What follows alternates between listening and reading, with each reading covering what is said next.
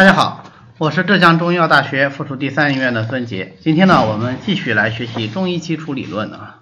今天呢，我们来讲五行理论的基础。啊，既然前面我们讲气啊、讲阴阳啊，已经讲了这么多啊，感觉好像世间万物都已经概括其中了，那为什么还会再来一个五行呢？啊，这是因为啊，虽然说阴阳能够概括世间万物，但是还是太粗啊，不够精细。为了让它能够更加的精细，那我们就必须要有更精密的分类系统。那就像是我们刚开始认识这个世界的时候，我们知道这个世界上有男人啊，有女人，那么这是一个最初的、最简单的分类方法。我记得我小的时候啊，我们县城有一个特别不爱学习的一个人，他自己也是个文盲啊。那他儿子呢是我的同班同学啊，成绩也确实是不太好啊，比较差。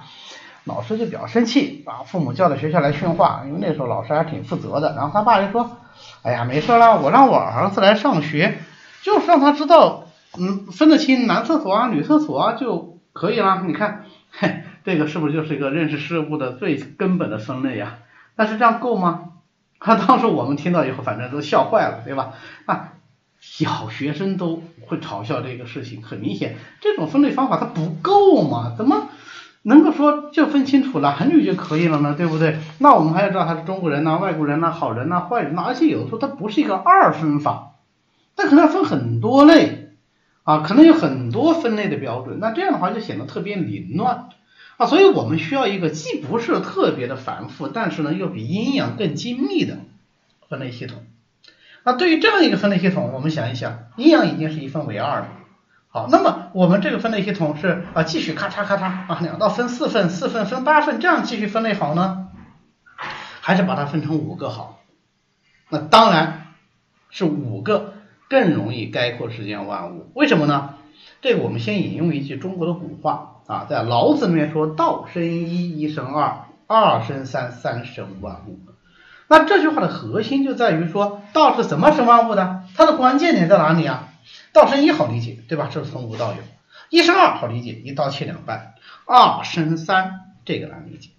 二是怎么生的三？二生三和一生二是从奇到偶，再从偶到奇的过程。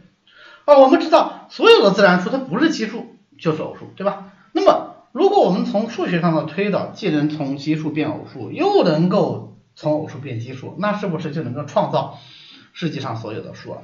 好，这就是为什么二生三以后不用再讲什么三生四啊、四生五了，因为到了二生三以后就能够生万物了啊，这个就叫做奇偶互变啊。那么前面的道生一，一生二，这是中国古代的奇和偶啊，这是欧洲他们这个数学家的理论。那这两个理论实际上是出奇的一致啊，都是道生一，一生二，生三，三生万物。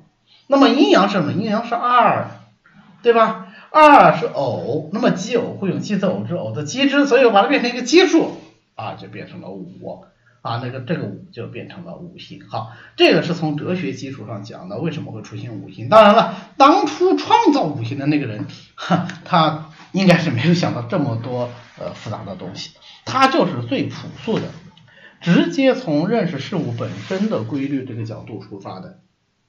怎么出发呢？当然回到我们最根本上的气，对吧？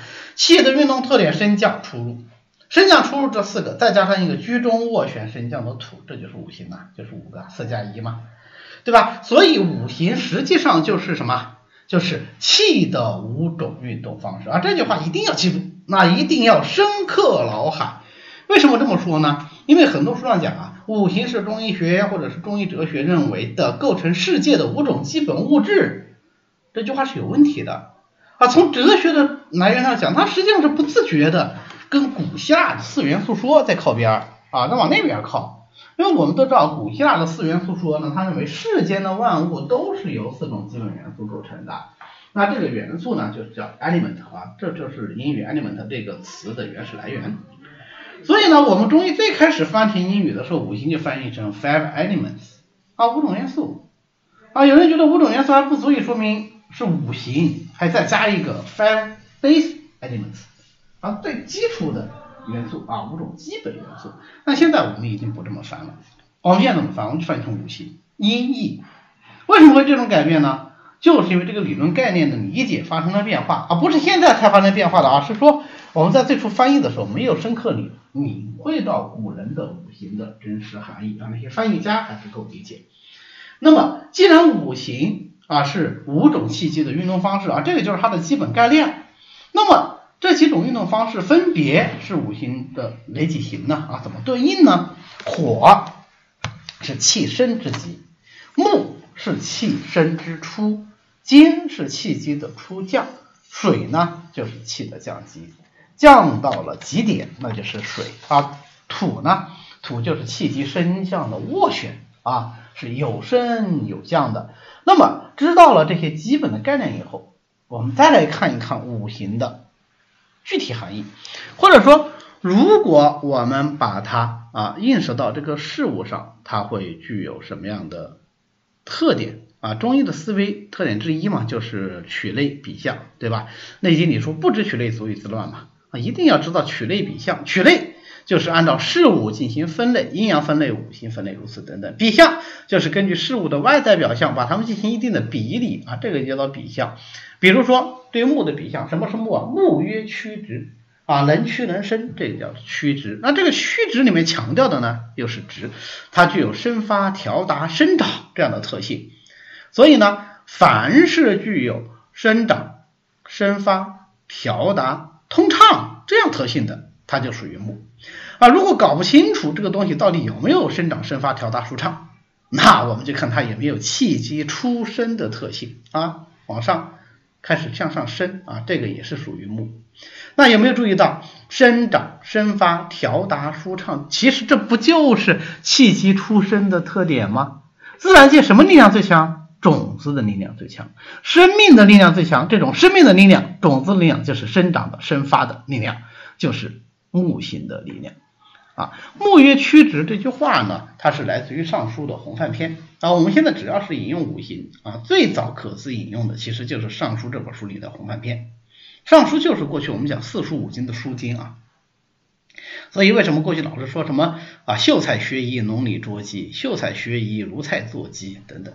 就说秀才学特别容易，因为你看这些基础知识他们都学过嘛，对吧？好，再来讲啊，继续讲。那么火呢？火曰炎上，炎就是热，上就是蒸腾而上，所以凡是热的、蒸腾而上的，就都属于火啊。火这个外形它非常有特色啊，火和水相对应，分别就什么？它外显出来就是寒和热，对吧？火为热。水为寒，寒和热是最容易帮助我们理解阴阳概念的自然现象。所以我们在讲阴阳的时候，有一句话叫做“水火者，阴阳之征兆也”。可见火是非常重要的一行在五行里面啊。那它的特点是什么呢？它的特点就是温暖、上升、光明。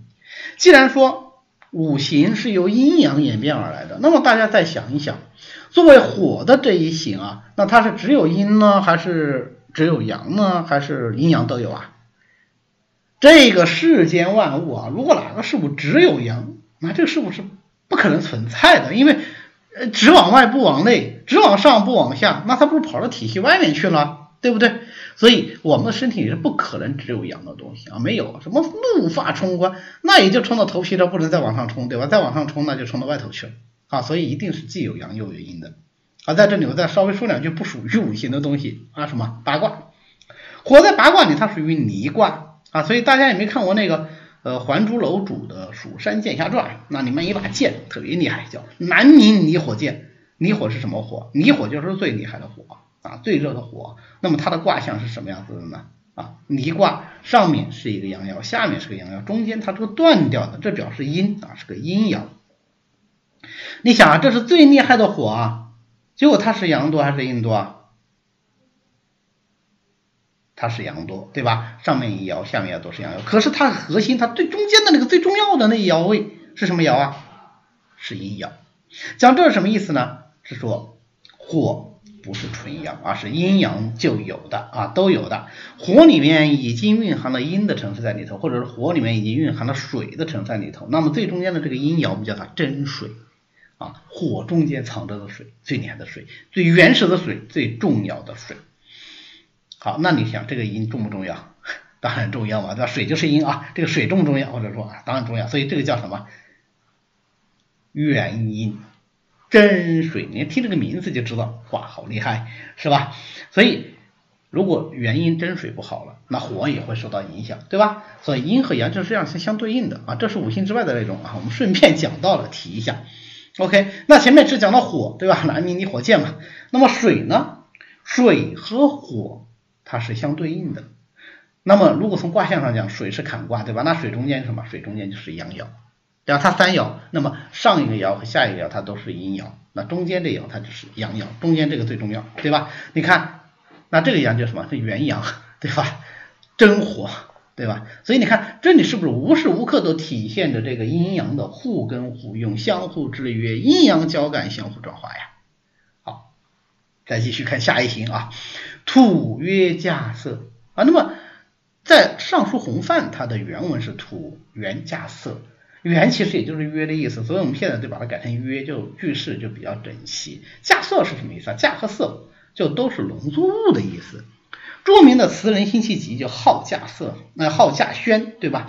他有一个词集叫《稼轩长短句》啊，意思是说哥不干了，哥回家种田去。好稼轩，他表达他对朝廷的一种愤懑之情，对吧？稼色就是种田的意思。OK，那万物都是土里面长出来的啊，没有土里面长出来的这些东西，我们人就活不下去。所以土就具有生化承载受纳这样的特点。那它的八卦里就用坤卦，坤是卦什么卦？坤德载物啊，土就具有承载的作用。那么金曰从革。从革的意思呢，就是能够变形，革就是皮革啊，引申为柔软的、能够改变的这个意思啊。那我们最开始学这个五行的时候，老师就给我们举例子，你说那个金属啊，你看它具有延展性，对吧？一块铁，我们拿锤子敲敲敲敲敲，哎，把它可以敲成铁皮，这是就是打个比方。但实际上啊，呃，金曰从革最重要的。强调的是气机的收敛啊，它是向下的、向内收敛的这样一种气机特性。所以呢，凡是沉降的、速降的、收敛的，那它就属于金啊。如果我们很难理解金这个速降收敛的概念，我们可以想象一下秋天的那种感觉啊，落落叶纷纷，对吧？叶子都落下来了，人生的阳气开始收敛，天地的阳气也开始收敛，这种感觉啊，可能会更容易理解一些。那水呢？水曰润下，滋润向下。所以呢，凡是具有滋润的、寒凉的、向下的、潜藏的，或者是闭藏的，这个它就都属于水啊。那么这五句话，呃，大家适当的记忆一下啊。木曰曲直，火曰炎上，土曰稼色，金曰从革，水曰润下。啊，记这个什么意义呢？其实理解五行来说，你只要理解升降出入啊，理解这个就可以了。理解啊，升之极，升之出；降之极，降之出。斡旋升降啊，理解这个就可以了。那记这句话呢，呃，主要是调出代词，哈哈，必要说引用一下，让别人不明觉厉，对吧？这个对临床本身的价值，其实我觉得，我个人觉得不是特别大。你看。木月曲直引申出来这些特性也好，火月炎上引出来这些特性啊，其实还不如我们从气机的特点来理解，更具有普适性。对气机的变化的这种理解，更容易被我们临床上所使用啊。当然，之所以会有这种情况，也是有原因的。